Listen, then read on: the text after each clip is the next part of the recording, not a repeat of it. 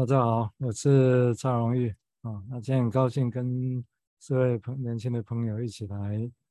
谈谈一个议题哈。那这个议题我们等一下我等一下再介绍一下。那我们先来欢迎四个年轻朋友啊，然后请他们先自我介绍一下，谢谢。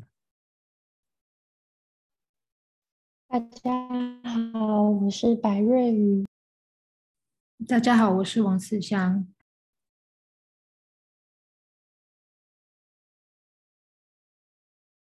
好，还有两个是柏倩跟世敏哦。嗯，这 OK，没关系，我们等一下会再请柏倩的再发言哦。啊，今天那个那刘世明谢女士她也是刚今天是第一次参加啊，所以我们是看他的情况啊。那也许他就今天先听我们大家来看看怎么样的进行啊。那这是从风到风啊，那我们的。我们今天的一个议题还是围绕在先前的泪水里的阴影、脚印、茫然与恐怖啊。这个谈，这是邵佐兰在谈有一次工作网在谈儿童青少年的议题的时候，我们出的出的书啊。那这个书本身，我们今天就要谈到的第四章啊。那第四章是卫城心理师谈关于动漫的一个一个主题啊。那这个东西当然，动漫整个在。这个世界上，也就在心理上啊，哈，或者是在不管它定位是在什么地方，好像是有它的一个影响力的存在。哦，这个就像我们今天我们最近的三丰中午的频道谈论谈论那个是枝裕和的电影《空气人形》啊，那《空气人形》它的原本的漫画作家。叶田良家啊，只是我们今天是谈他的机器人间，哦，那是漫画啊，漫画跟动跟那些我们现在定义的动画，其实又不见得全然一样哦，所以这个很多更细致的东西在这里头哈。而且而且今天很高兴可以有跟几个朋友年轻朋友一起来谈啊，那我们就那我们的议题会会以这个为主，但是我们会伸展到别的地方去啊。好，我们现在今天先请。对，现在他们他的想法，谢谢。好，谢谢蔡医师。那我就延续上周谈的内容，接续想到的是，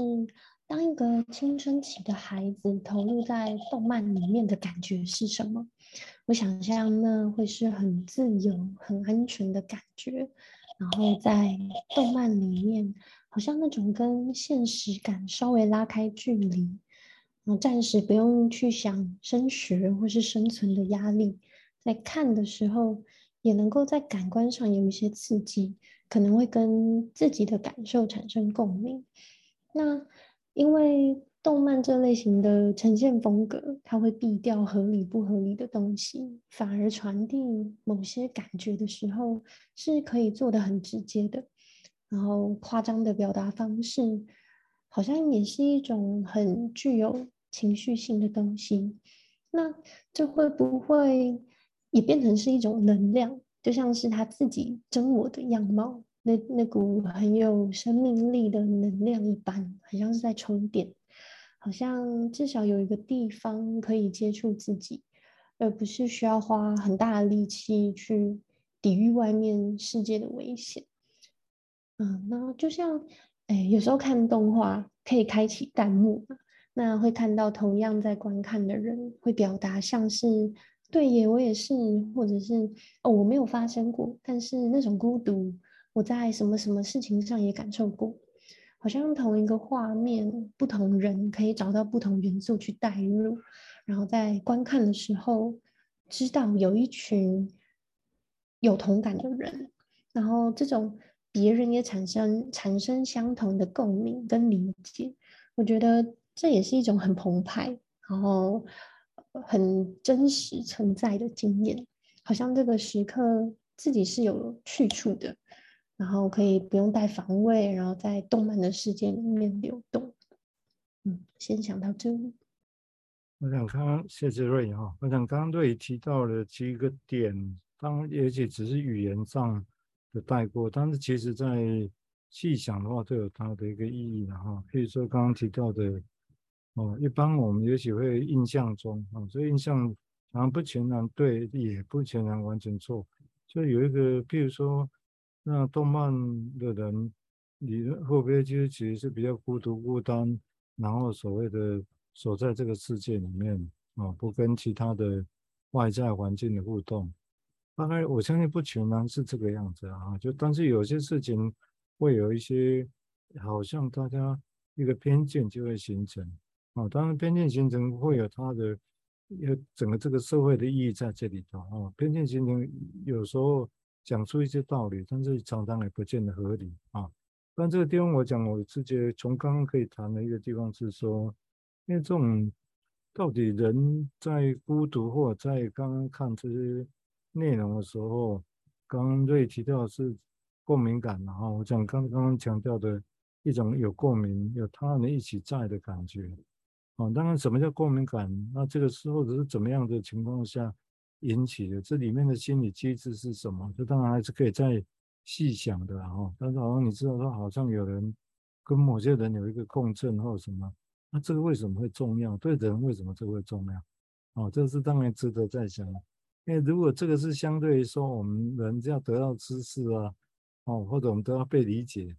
但这个共鸣有被理解吗？或者其实只是什么？这不同的语言之间，它们中间的交错性啊，或者是重叠性啊，或者是等同性有多少啊？这个其实是在我们的日常生活或者用我们在工作的时候，其实也都会受到受影响的。好，我们接下来请慈香谈谈他的想法，谢谢。好，那继续呃瑞宇所说的。那我呃嗯上也接续着上礼拜所说的，就是上礼拜提到啊啊、青少年有一种特质是既想独立又想要被人认可的那种感觉，然后也连接到真我家务还有标签化这个议题，然后嗯、有的时候我会觉得说嗯。好像那个有些没有办法伸张的一个某一份的自我，好像可以在漫画、动画或者是呃，就是同人志展，好，或者是 cosplay 可以说出来，好，那个好像变成超能力，然后一切好像都可以做得到的那种感觉，好像可以实现刚刚瑞宇好像讲到的某一种，好像可以做到很多事情的那种，哎。嗯，也许某种自恋的状态。那我我又呃，先停在这，就是又讲想到说，哎，日本有一个文化背景是好像比台湾比起来，好像比较重视技职体系，所以很多人从高中开毕业之后就就业，然后比起台湾啦比较高，然后真的高中是一个真的变成大人前的前哨站，然后。上次讲到说，哎，动漫的主人公好像都基本上都是一个高中生，好像他替代了大家重新去回到一种哎真我的一种体验。然后那个时候是还蛮个人化的。那书中当然虽然说分为三种，但是也如同书中不仅仅是那三种。那也许有些人喜欢异世界啊，有些人喜欢哎异世界的类型啊，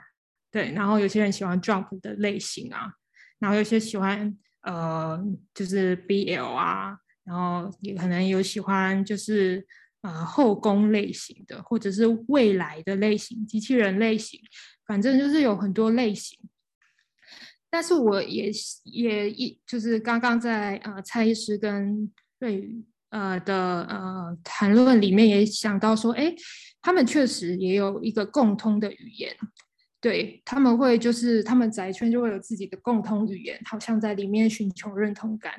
那刚刚瑞宇讲到了一个很有趣的一个名词，是现代的非常有趣的用语，叫弹幕，就是就像是嗯 YouTube 旁边的那个即时留言的一个讯的一个功能。那这个这个更加深了一种嗯，就是现代的嗯。年轻人需要及时的被回复的这种感觉，蛮有趣的。就是，哎，哎，我我跟你在互动，然后这个确实刚刚蔡医师也讲到说，哎，对人为什么如此重要？那他要他要去呃反映出人的什么？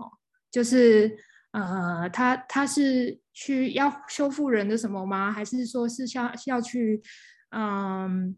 嗯、呃呃、让呃那些留言的人可以感受到什么？是被陪伴吗？还是什么？那呃好像也有一些共同的话语可以诉说这样子，然后青少年在里面可以找到一些共同的语言跟标签，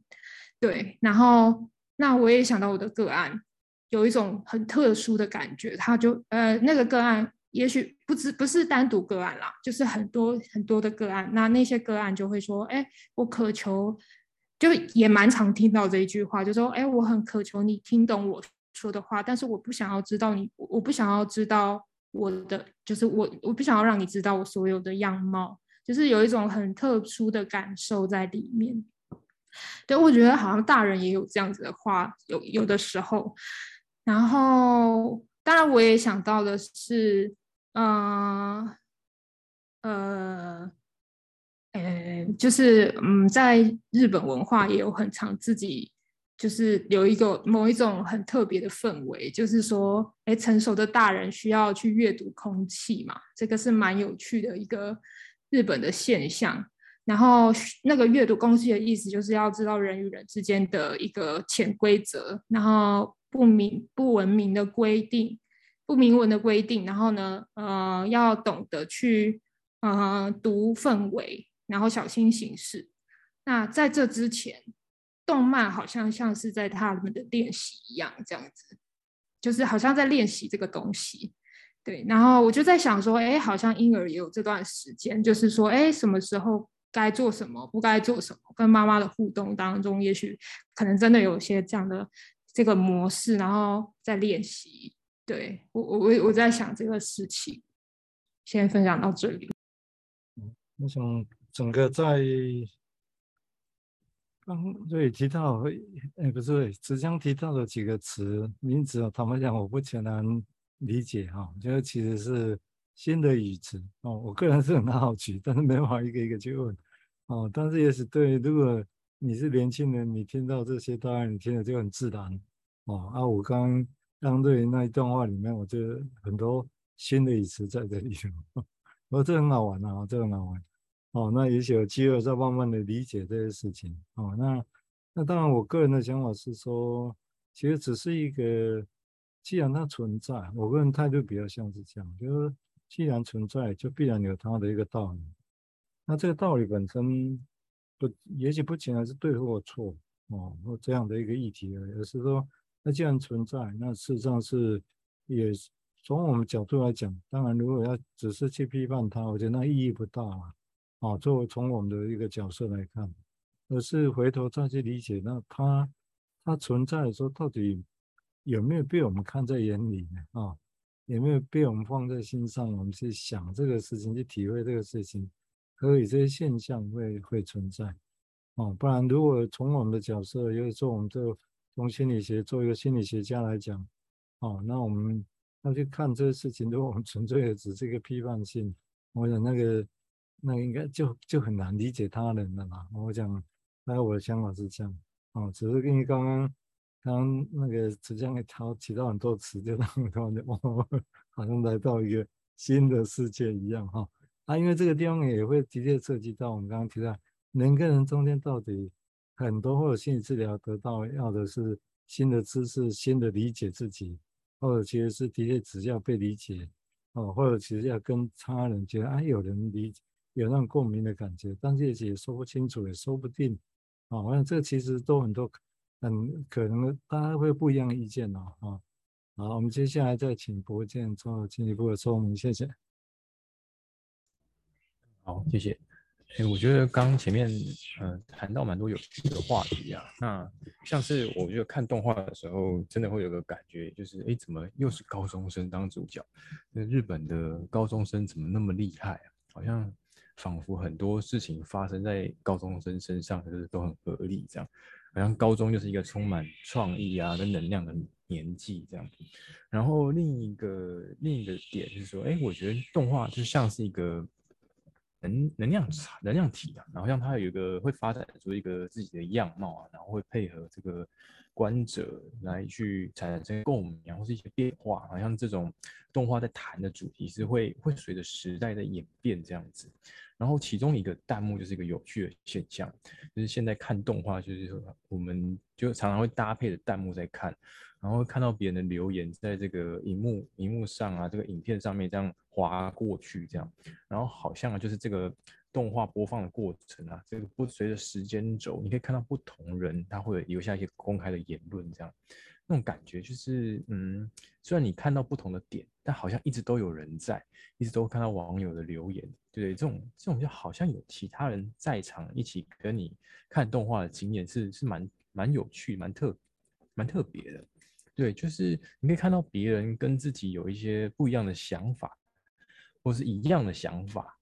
然后就有些留言其实很有创意，又意想不到的，就是它会变成一个你看看动画一个一个额外的乐趣这样子。然后好像就，可是这个这个功能其实并不是好处而已啊，就是有些时候有些留言是会有一种爆雷的情况，就告诉你接下来剧情是什么这样，然后让你觉得好像失去了一些观看的乐趣这样。然后或者是某些原因，这个弹幕可能会演变成一些争吵。然后你就看到整个影片的版面都是这个留言，然后，呃，他们有一各自的立场在坚持这样子，然后观众就得需要去看情况来去检举这留言啊，或者是关闭这个留言的的显示啊，然后才能够回归这个原本看这个动画的单纯跟平静这样。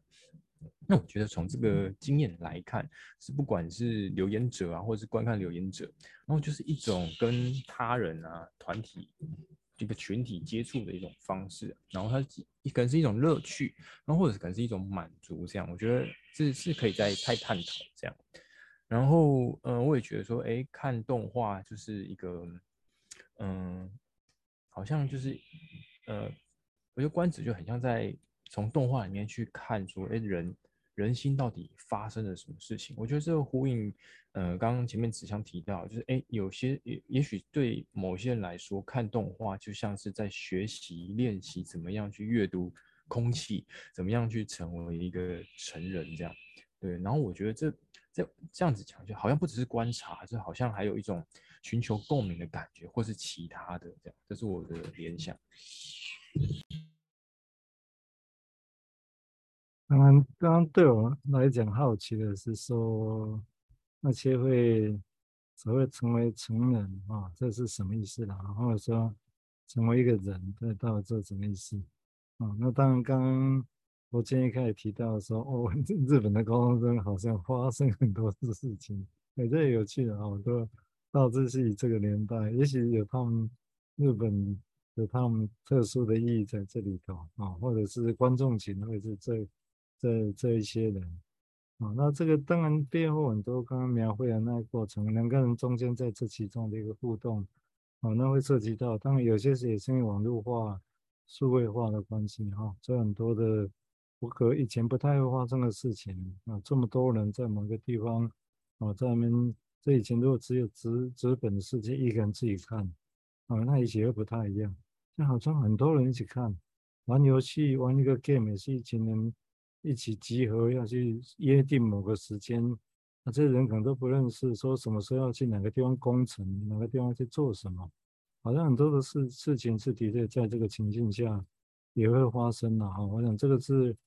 嗯，我个人当然不排，应该也说不是说不了，其实是应该理论上这个新的事情应该都有它值得欢迎的地方啊，只是说人要接受新的东西，当然是从原本的东西。会很谨慎的去看这些事情，然后我想这也都是难难，我个个人也觉得是难免的一个一个过程嘛，哈，我想这是一个就刚我正在提的时候我的一些一些零散的想法。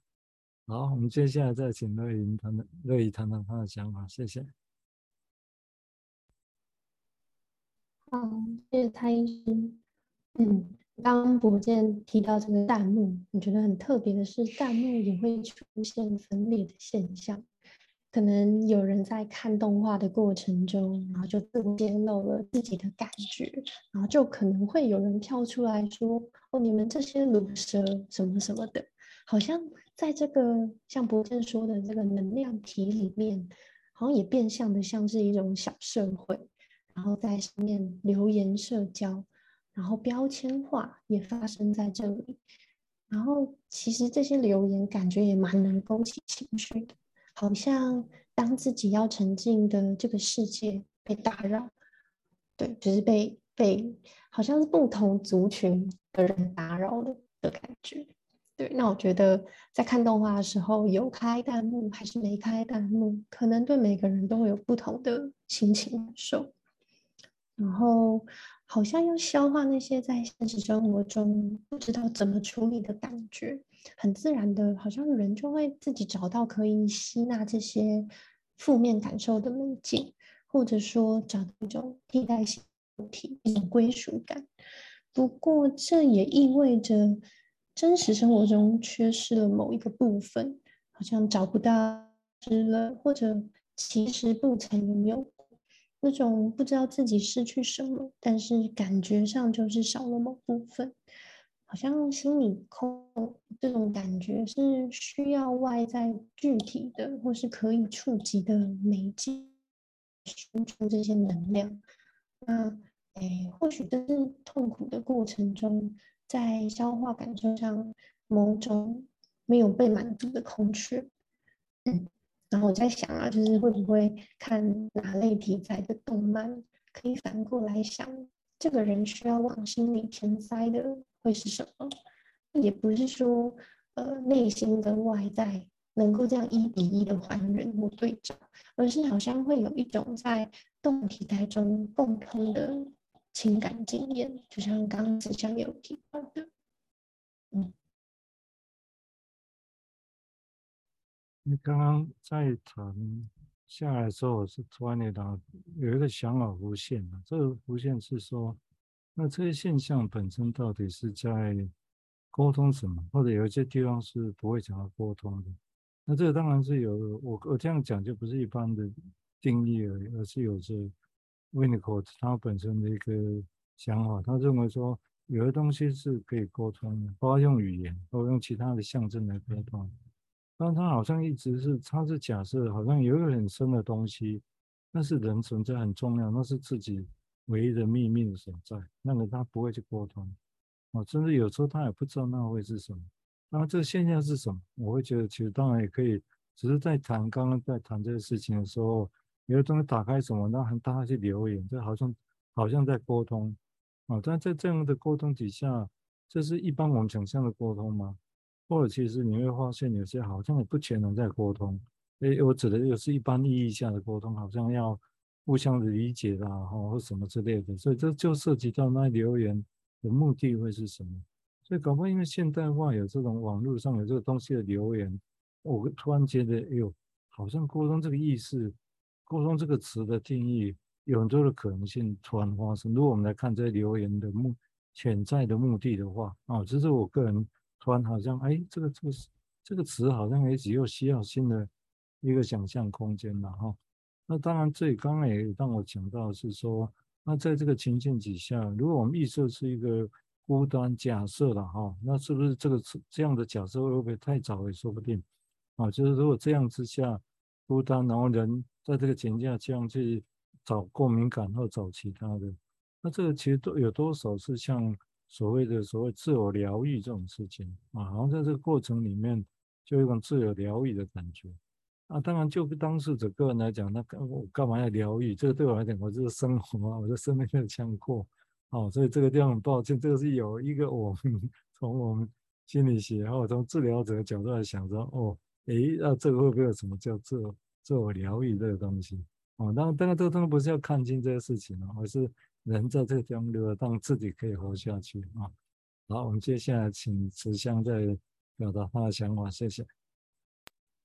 好的，嗯、呃，听到呃瑞宇、呃福建跟蔡司的回复，然后我就想到说，刚刚那个弹幕的话题，就想到说，哎，真的，大家在讲弹幕这件事情的时候，就像刚刚。呃，伙伴们讲到说，哎，想知道其他人是什么样的感觉，就是弹幕的用途有可能是这样，也有可能是寻求认同，或者是不沟通。就是我觉得蛮有趣的是，也有一种可能是不沟通，然后就直接在上面发泄性的语言，这好像也是一种，也是一种沟通，或者也是一种说话方式。然后呃，然后那种还蛮有趣的，还有一种是比起以前的那种留言，好像它又多加了一种啊、呃、即时性。那我就会想到说，啊、呃，有些人能够呃去忍忍受那个呃人家人家跟你的话语不一样，或者是或者话语一样，或者是呃或者是说哎可以快速一定要。快速的看到大家跟你一样这种状态，就像那个呃书里面讲到那个，我就会联想到书里面讲到那个温尼考特所定义的那个创伤的部分，就是那个妈妈不在的时候，婴儿能忍受 X 分钟，然后之后如果在 Y 分钟母亲回来了，创伤就还不会发生，但是在几分钟，婴儿就会体验到自我连结性中断的感觉。我就想到这个部分，对，那我觉得这个还蛮有趣的。然后还也也想到说，刚刚回应瑞宇的呃部分是，诶，动画呃跟漫画真的有的时候，它好像有那么的相似我们的生活，但是它又不那么相似。然后好像我们就是在那个不相似的那一点点当中，好像去认识了。我以外的事情，就是这个东西还蛮有趣的，就是就是就是，呃，好像就像婴儿，好像他会比较喜欢，就是跟自己很相似的东西，然后他可能就是可能会可能会在那个不相似里面找感觉到，可是呃感觉到说，哎，另外一个人的存在这样子，我觉得我我突然想到这两个部分。啊，刚刚也提到一点，就是说人的存在是不是觉得真的需要有另外一个人存在？因为当然这种东西，我们这个不是强迫式的，也不是说理论上谁规定一定要这样。好像我们的意识不是这样啊，不是一种意识形态的需求，而是说，如果我们回到比较潜意识或者人比较本质，从出生下来来想象的话。哦，这到底人会，人一个人会喜欢孤独一个人，哦，其实就算孤独的时候，其实还是会希望有他人的存在，不管用影像或者用什么，哦，或者用其他的某些动物，哦，就好像是枝裕和那个电电影里面还有漫画同名的漫画《风气人形》这样，哦，一个人形的存在，哦，当然你说那是假的，或者是那是有点 perverse，那我是觉得。我就不喜欢用这个字眼来描绘那个，那个其实是对人性、人类生命，我觉得是一种无助。我会这样想，啊，除非重新定义这个字眼，啊，也就是那这个东西本质上，那我们是有一有一个人，但那个人是用空气吹起来的人形，但是被赋予一些生命。其实很多小孩子，我们现在看这漫画、动漫也是这样的，对不对？那这画的东西，所以我会觉得这里面应该有什么。生命的东西在这里头动着，哦，动漫，我觉得有一种我觉得好像有什么生命里面有什么东西在这边动着，那是什么？哦，我想，但就如果把它解释成只是为了孤单啊，所以的那个这样，那也有可能，但我觉得也可能窄化的，哦，如果从生命有个本质，什么东西在那边动，哦，那这种动，然后希望方向在哪里，或者跟其他周遭人会产生怎么样一个连接？哦，我我会觉得这好像是一个想象啊，这我我不是很，这是一个基本的想法这样而已。好，我们接下来请博建再做一些说明，谢谢。好，我我觉得从这个弹幕的现象来去想象说不沟通会是一个什么样的的样貌，在这种弹幕的这种。场域来去去发酵，这样，嗯，确实有些言论，我们就会直觉联想到，哎，这个好像没有跟人家讨论什么，就好像只是发泄情绪啊，表达自己的的的的主张这样子。然后，但但其实从这个魏宇成心理师的的文章来看，还有他引用这个温尼科的的理论说，哎，不沟通有他的道理在，有它的的用处在，到底这个从这个不沟通里面可以得到什么这样子？然后我我觉得这种好像，我觉得跟那个妈妈的分开，我觉得是有意义的。就是当然我们刚慈香讲的是说妈妈分开太久了会有创伤嘛，那其实，在妈妈分开的那一段时间，我觉得某种角度来说是妈妈的消失，仿佛是一种。呃，无法沟通的状态嘛，我觉得从这不沟通里面有产生些什么，尤其是在呃妈妈是在适当的时间内，在 Y Y 时段内回来，这个不沟通就变得好像是有力量、有潜力的，可以发展出一个呃空间。也许我们会讲安全感也好，或是什么呃呃依附的感觉也好，但如果这个。不沟通的时间太长了，好像会带来一种灾难或是创伤之类的。那那我会觉得，诶，也许真的这种这种人从不沟通里面长出些什么，他会在不同的场域里面去去展现出来，就像是从弹幕也好，或者是其他，或者是日常生活的的人际互动也好，这样就是我我觉得。从不沟沟通这种的想象，我觉得好像可以带来蛮多的的思考，好像可以跟这种所谓嗯，人可以怎么样发展出一种思考的空间跟创造的空间，这这两个有一些连接这样子。然后嗯嗯，另一部分其实看看动画或者是一些故事、一些绘本，其实就会有一种。也会有一种感觉是啊，怎么好像有点难消化？我一直在觉得说，会不会是跟不沟通之间其实是有一些连结的？因为这种这种难消化的感觉，有时候其实感觉蛮创伤，因为因为那种那种描述好像就是也许是血淋淋的，或者是暴力的，或者是过于哀伤的。都都会让人却需要花一点然后心力来去来去处理这种感觉。我我觉得这种不沟通也也带有这种特质，是是需要去消化某种痛苦难以消化的东西。这样，我我我觉得那重点不是说，哎，这故事写得好不好啊，或者是什么？我觉得好像这种有些有些创伤是可以相对的好消化，然后成为养分。那到底那些比较难消化的创伤可能会带来什么意义？就是我一些联想。那当然，难题是在 刚刚那个慈香举那个维尼口那个方程式哈，x y z 之类的。那当然，这是那他只能用英文代数来代替的哈。那到因为要停多久，离开多久回来才会创伤不创伤？嗯，理论上我们只能说一切会是一个。有时跟时间有关系啊，但是那个确定的时间，当然我相信就很难了啊。也许某不同 case、不同的小孩子、不同的气质、环境的情境不同，就是我想那个变数应该是相当大的。不过这个地方当然只是呈现一个事情，就是说不管那个数字、字字那个量本身是怎么啊，但这个值本身是的确会带来的